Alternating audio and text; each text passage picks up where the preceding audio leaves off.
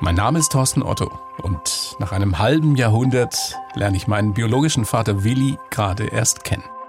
Die Suche nach meinen Wurzeln entpuppt sich immer wieder als emotionale Achterbahnfahrt. Einerseits gibt es immer noch Momente, in denen ich wütend und enttäuscht darüber bin, dass Willi früher nichts von mir wissen wollte. Auf der anderen Seite wird die Hoffnung stärker, dass wir beide irgendwann nicht nur Vater und Sohn, sondern vielleicht sogar Freunde sind.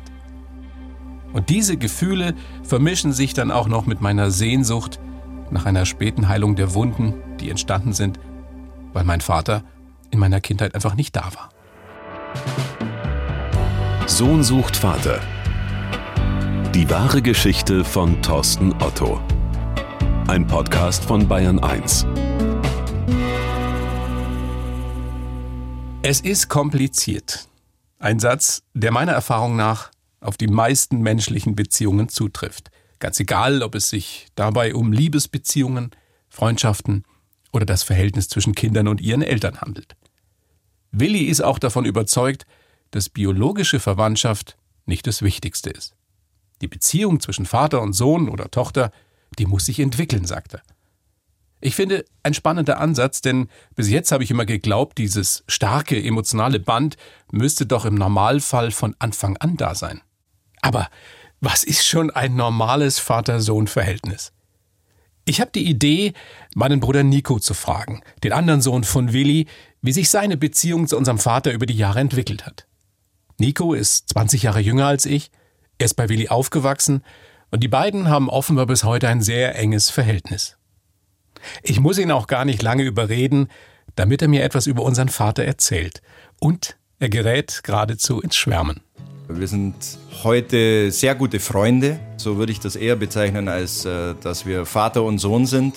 Ich kann mich erinnern, äh, mein Papa hat schon seit sehr langer Zeit immer gesagt, sein Ziel ist es, dass wir gute Freunde werden, dass wir nicht nur Vater und Sohn sind. Und das, das, das hat er erreicht. Und ich glaube, dass diese, dieser, dieser Maßstab, den er da angelegt hat, indem er sagte, ich will, dass er mein Freund ist, hat äh, die Erziehung und die, die Begleitung oder wie auch immer mein, mein Aufwachsen äh, maßgeblich geprägt und es gibt überhaupt keinen Grund, kein guter Freund von ihm zu sein für mich. Also es äh, ist eine schöne Geschichte mit ihm.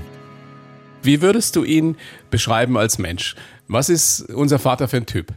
Er ist ein sehr, sehr ehrlicher Typ und er ist ein Typ, der, wenn er einen in sein Herz geschlossen hat, alles für denjenigen tut. Er ist auch ein Typ, der sich nicht nach der Gesellschaft richtet. Also wenn ihm, äh, wenn ihm gesagt wird von der Gesellschaft, äh, so und so sollte es sein, dann ist es nicht zwangsläufig das, äh, wie es für ihn auch richtig ist. Das heißt, äh, er, er macht die Sachen äh, so, wie er denkt. Aber ich glaube, sein Hauptmerkmal ist wirklich diese Aufopferung, diese, diese Hingabe für jemanden, der, der ihm viel bedeutet. Auf seine ganz eigene Weise ist Willi offenbar auch ein Löwenvater. Auch wenn er in unseren Gesprächen immer wieder betont, dass er gar kein Familienmensch ist. Aber wenn ich mir meinen Bruder Nico so anschaue, dann kann Willi nicht so viel falsch gemacht haben. Spannend ist auch, wie Nico es aufgenommen hat, als er erfahren hat, dass es mich gibt, dass er einen Bruder hat.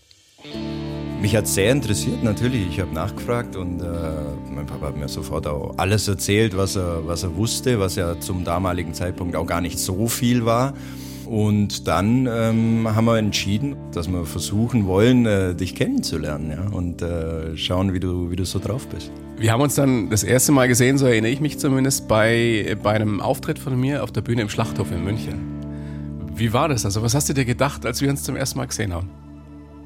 Ach, so schaut er also aus, habe ich mir gedacht. Ich, äh, ich kannte dich jetzt vorher nicht. Äh, ich hatte jetzt auch kein, kein Bild äh, so direkt äh, vor Augen. Hast du auch nicht gegoogelt? Äh, hab's, äh, ich habe es mal gegoogelt, doch. Ich hatte auch, du hast ja, äh, hast ja meinem Papa auch dieses Buch von dir damals geschenkt. Da ist auch das Bild von dir drauf. Ich fand gar nicht so, dass dir das so ähnlich sieht eigentlich. Also du schaust in der Realität natürlich deutlich besser aus ja, auf dem Bild.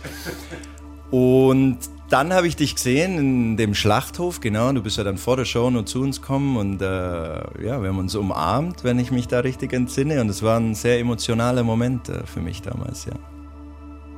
Ich erinnere mich so daran, dass ich, dass ich mir auch gedacht habe, das ist jetzt dein Bruder, aber uns verbindet ja im Endeffekt bis dato oder hat bis dato nichts verbunden. Wir haben uns vorher nicht gesehen und lernen uns dann kennen.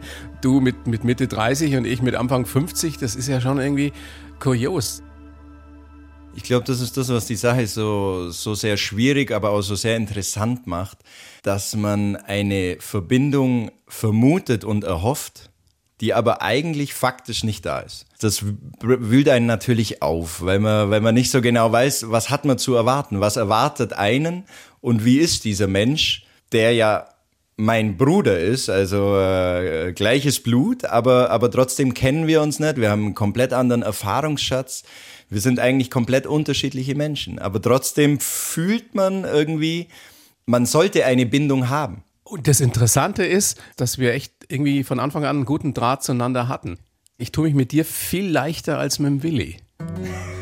Weißt du, kannst du das verstehen? Also ich kann es ich kann's aus deiner Warte aus verstehen, ja klar, logisch, weil ähm, ich glaube, ich bin da auch eher so ein bisschen der, der stille Teilhaber in dieser ganzen Geschichte.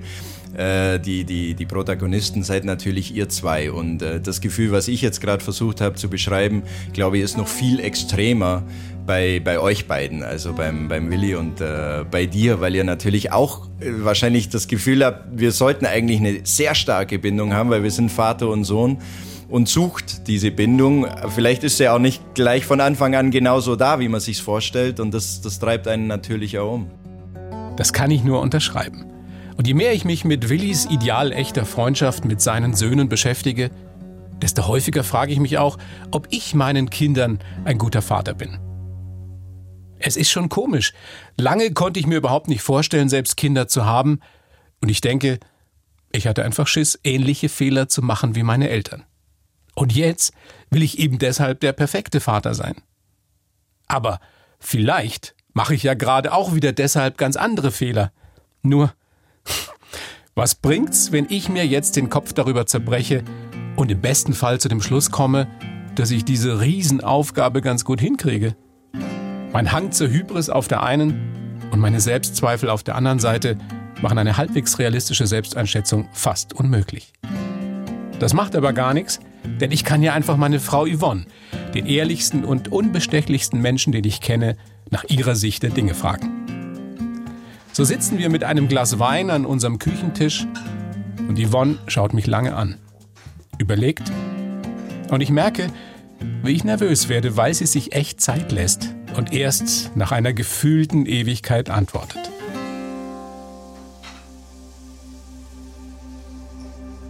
Soll ich ganz ehrlich sein? Schon die wirkliche ja, Wahrheit. Ja. Schonungslos. Schonungslos. Nein, also ich denke, du wirst alles für deine Kinder tun, du liebst sie über alles und willst der perfekte Vater sein bin kein perfekter Vater. Aber will ich es vielleicht manchmal zu viel und will ich es dann doch eher um meiner selbst willen und bin ich vielleicht einfach doch nur ein blöder Egoist und mache gleichen Fehler wie meine Väter oder wieder andere? Nein, die gleichen Fehler machst du sicher nicht. Manchmal vielleicht ein bisschen sehr egoist, aber du arbeitest ja dran und es wird immer besser. Vor allem der Alltag macht dir manchmal zu schaffen. Ja, der Alltag in Corona-Zeiten. Wobei, Ich finde, ich mache mich als Hausmann gar nicht so schlecht und als Aushilfslehrer auch nicht. Aber du hast natürlich recht, ja. Aber was meinst du mit egoistisch? Also inwiefern und in welchen Situationen? Also ich glaube, du erwartest manchmal von deinen Kindern, dass sie dir ihre komplette Liebe immer voll und ganz zeigen, was eigentlich selbstverständlich für unsere Kinder ist, weil sie ihr Urvertrauen haben bei uns. Aber ich glaube, du möchtest es manchmal noch mehr gezeigt bekommen. Wenn ich es nur mache, damit die mich loben oder damit sie sagen, was bist du für ein toller Papa, ist es doch eigentlich schon ein bisschen daneben, oder? Nein, das ist ja nur menschlich. und vor allem eben im Urlaub und wenn wir frei haben, ist das ja gar nicht so. Das kommt meistens durch, wenn eben Alltag ist und gerade zu unseren Lockdown-Zeiten hier, wo noch mehr auf dich einprasselt mit Homeschooling und Müll rausbringen, Spülmaschine ausräumen. Das sind alles echt schlimme Sachen. All diese großen Aufgaben. Wir können ja sagen, heute war wieder so eine Situation mit unserer Tochter, wo ich halt einfach wahrscheinlich falsch reagiert habe, weil sie einfach nur ein bisschen pampig und schlecht gelaunt war. Ja, sie war schlecht gelaunt und hat gemeint, du hast ihr Mittagessen gemacht, hatte Hunger und dann prallen zwei sehr ähnliche Charaktere aufeinander. Ja, und ich wollte einfach nur mal hören, du machst dich doch wirklich gut in letzter Zeit hier, Papi. Insgesamt, glaube ich, bin ich, bin ich auf einem guten Weg? Ja, du bist auf einem sehr guten Weg und wenn man das vergleicht zu vor 20 Jahren, finde ich, kommst du in der Küche gut zurecht. Ja, nicht nur in der Küche, es geht ja nicht nur um die Küche, es geht ja um die ganze Situation, wie ich meine Vaterrolle definiere und ausfülle und ich weiß nicht, ob du dich noch erinnern kannst, das ist lange, lange her, über 20 Jahre, da habe ich gesagt, ich bin fürs Familienleben nicht gemacht. Das wollte ich dir gleich von Anfang an ganz ehrlich so übermitteln auch. Ja, aber das wusste ich ja damals schon, dass das nicht so ist. ich glaube, du liebst deine Familie oder ich weiß es, dass du deine kleine Familie über alles liebst, für uns alles tust. Und manchmal bricht es halt raus, dass es ein bisschen zu viel Familie ist. Ja, wie würdest du das knallhart formulieren? Was bricht dann raus? Mm, dein kleines Ego, was auf den Arm genommen werden möchte und sich dann lieber verzieht. Mir ist sofort klar, dass meine kluge Frau wie so oft recht hat. Ehrlich gesagt kann ich ja froh sein, dass sie mich auf einem guten Weg sieht. Ich habe echt ein Riesenglück mit Yvonne und das jetzt schon seit über 20 Jahren, wie die Zeit vergeht. Plötzlich habe ich Bilder im Kopf, wie meine Mutter damals bei unserer Hochzeit ausgelassen getanzt und gefeiert hat. Und jetzt ist Dörte schon seit fast vier Jahren tot. Bei ihrer Beerdigung haben Willi und ich uns überraschend ja wiedergesehen. Seitdem treibt uns die Sache um, wie Nico es formuliert hat. Wir bemühen uns umeinander, nehmen uns trotzdem zu wenig Zeit, aber wir versuchen unser Bestes zu geben. Thorsten, ich bin darüber unheimlich dankbar und mir gefällt es unheimlich, was wir inzwischen aus dieser Situation, die nicht schön war, machen. Vergiss diese Sache, diese schlimme Erfahrung, die du da machen konntest. Du hast in deinem Leben so viel richtig gemacht. Du hast so weit gebracht. Ich bin richtig stolz auf dich. Ich bin froh, dass wir uns kennengelernt haben. Und ich merke, und da bist du ganz stark daran beteiligt, mehr wie ich, ich merke, dass die Beziehung wirklich schön wird und so wird, wie sie sein soll, zwischen zwei Menschen. Natürlich auch zwischen Vater und Sohn. Das hat für mich aber nicht die Priorität, mhm. sondern ein sympathischer, intelligenter Mensch, mit dem ich hier am Gardasee sitze. Das ist doch schon eine ganze Menge und das gefällt mir. Ja. Siehst du, und so kriegt das Ganze eine gute Seite bei allem, was war, was dich schon sehr beschäftigt und bedrückt hat, eine lange, lange ja. Zeit.